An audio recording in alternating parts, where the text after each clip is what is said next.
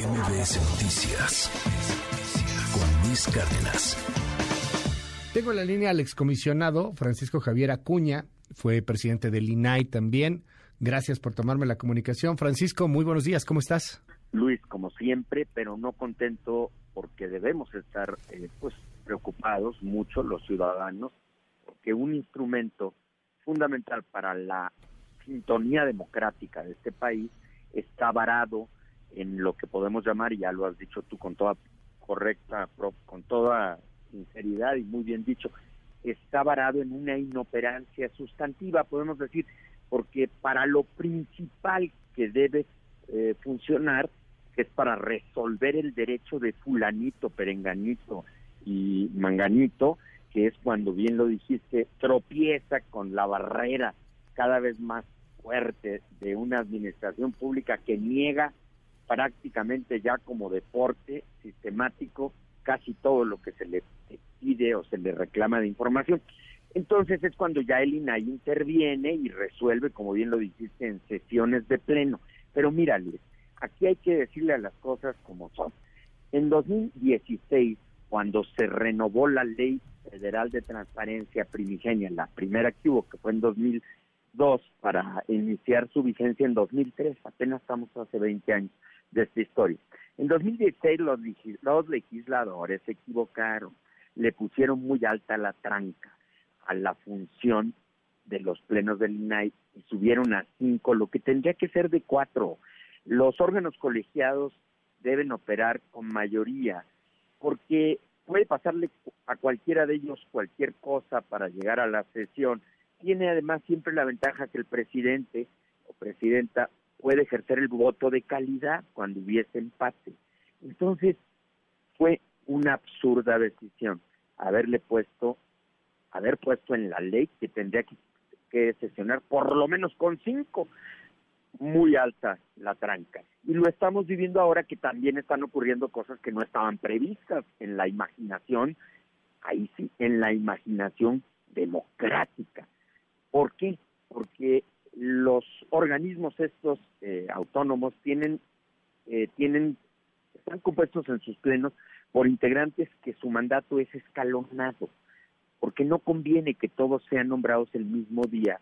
¿Por qué? Porque se la deben de muchas maneras, otras, o como sea, a quienes ejercen el poder, a quienes los nombran, a los senadores y sus grupos parlamentarios, pero indudablemente al Ejecutivo, al que hace poder, que puede, como ya lo vimos esta vez, hábilmente el presidente vetar para, pues, tristemente, fastidiar el, eh, el asunto de un acuerdo parlamentario. Eh, o sea, ¿qué, ¿qué, podemos esperar? Aquí estamos platicando con Francisco Javier Acuña, excomisionado presidente del INAI. ¿Qué podemos esperar aquí? No, no creo, ojalá que me equivoque, pero pues, la neta no, no parece que vayan a nombrar a los comisionados faltantes de aquí a los días que le quedan al periodo ordinario. En una de esas pasa y bueno, pues ya se acabó la historia y, seguirá siendo operante. Pero, ¿qué pasa si no los nombran? O sea, no, no creo que convoquen periodo extraordinario. O sea, el INAI tampoco lo pueden desaparecer, ¿no? O sea, constitucionalmente tendrían que moverlo. o sea, vamos a tener ahí algo que no jala. Se queda varado, como dije, para una parte determinante de su función, sigue haciendo mil cosas. El INAI no cerró la cortina, mis ex compañeros están en una actividad como la venimos la veníamos haciendo desde hace mucho, desde que el INAI ha venido posicionándose y cada vez más llegando a la sociedad. Eh, pero sí, sí está varado y debe preocuparnos. Pues mira, una solución, una esperanza era que eh, la Corte entrara al quite remediara, todavía no perdemos o no se pierde esa esperanza, porque naturalmente, pues bueno, lo que se pretendía eran dos cosas. Primero, que se admitiera la controversia constitucional, porque pues esa controversia es un asunto que la Corte va a resolver, pero no sabemos cuándo. La Corte lleva un ritmo, tiene muchísimos asuntos en fila. Entonces, ahí la ministra instructora fue la que fue, me parece, muy severa, muy, muy tajante, desde una interpretación muy rígida, y no les dio la suspensión que pedíamos. Yo todavía fui parte de esa, de esa controversia, por eso también puedo hablar, aunque ya no sea comisionado. Eh, ¿Y por qué hice la lógica, para que tú lo digas sin tecnicismo? Pues porque hay una eh, afirmación y una, una lógica jurídica que dice que tú no puedes pedir algo cuando todavía no se materializa el supuesto que te deja sin capacidades. Pues sí, pero te pregunto, ¿cómo no íbamos a interponer esa controversia el 17 de marzo, aunque yo me iba el 31? si precisamente al irse el comisionado quinto, que en este caso era yo, sí, ya pues no ¿cómo, iban, ¿cómo iban ellos a interponer el día primero de abril, que ya estaban en la situación, la propia controversia? O sea, la controversia se tiene que votar en el Pleno. Sí, ahorita ya, ya, es muy jurídico el asunto ahí, digo, lo, entiendo, Francisco, pero sí ya es súper técnico, ¿no? Muy complicado el tema. Pero, o sea, no, no hay manera, o sea, el, la Corte ya señala en estos la momentos... Corte va a resolver el fondo del problema. Ya. Está está latente. Pero bien dijiste pero no tiene tiempo límite o sí o sea pues puede ser mañana o límite. Se puede llevar un mes o dos o tres o más. Este y el senado es el que pues de punto de partida debió haber puesto esto en sintonía. Primero los senadores ya. no se pusieron de acuerdo dejaron que dos excomisionados que terminaron el año pasado no fueran repuestos. No tendría por qué haber pasado esto porque te digo la ingeniería constitucional hacía que se tendrían que haber nombrado esos dos.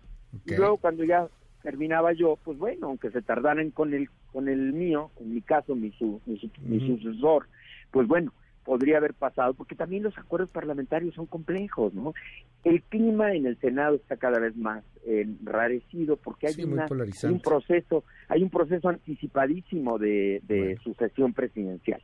Entonces, pues los grupos parlamentarios en la Cámara de Diputados y en el Senado, pues tienen mucha...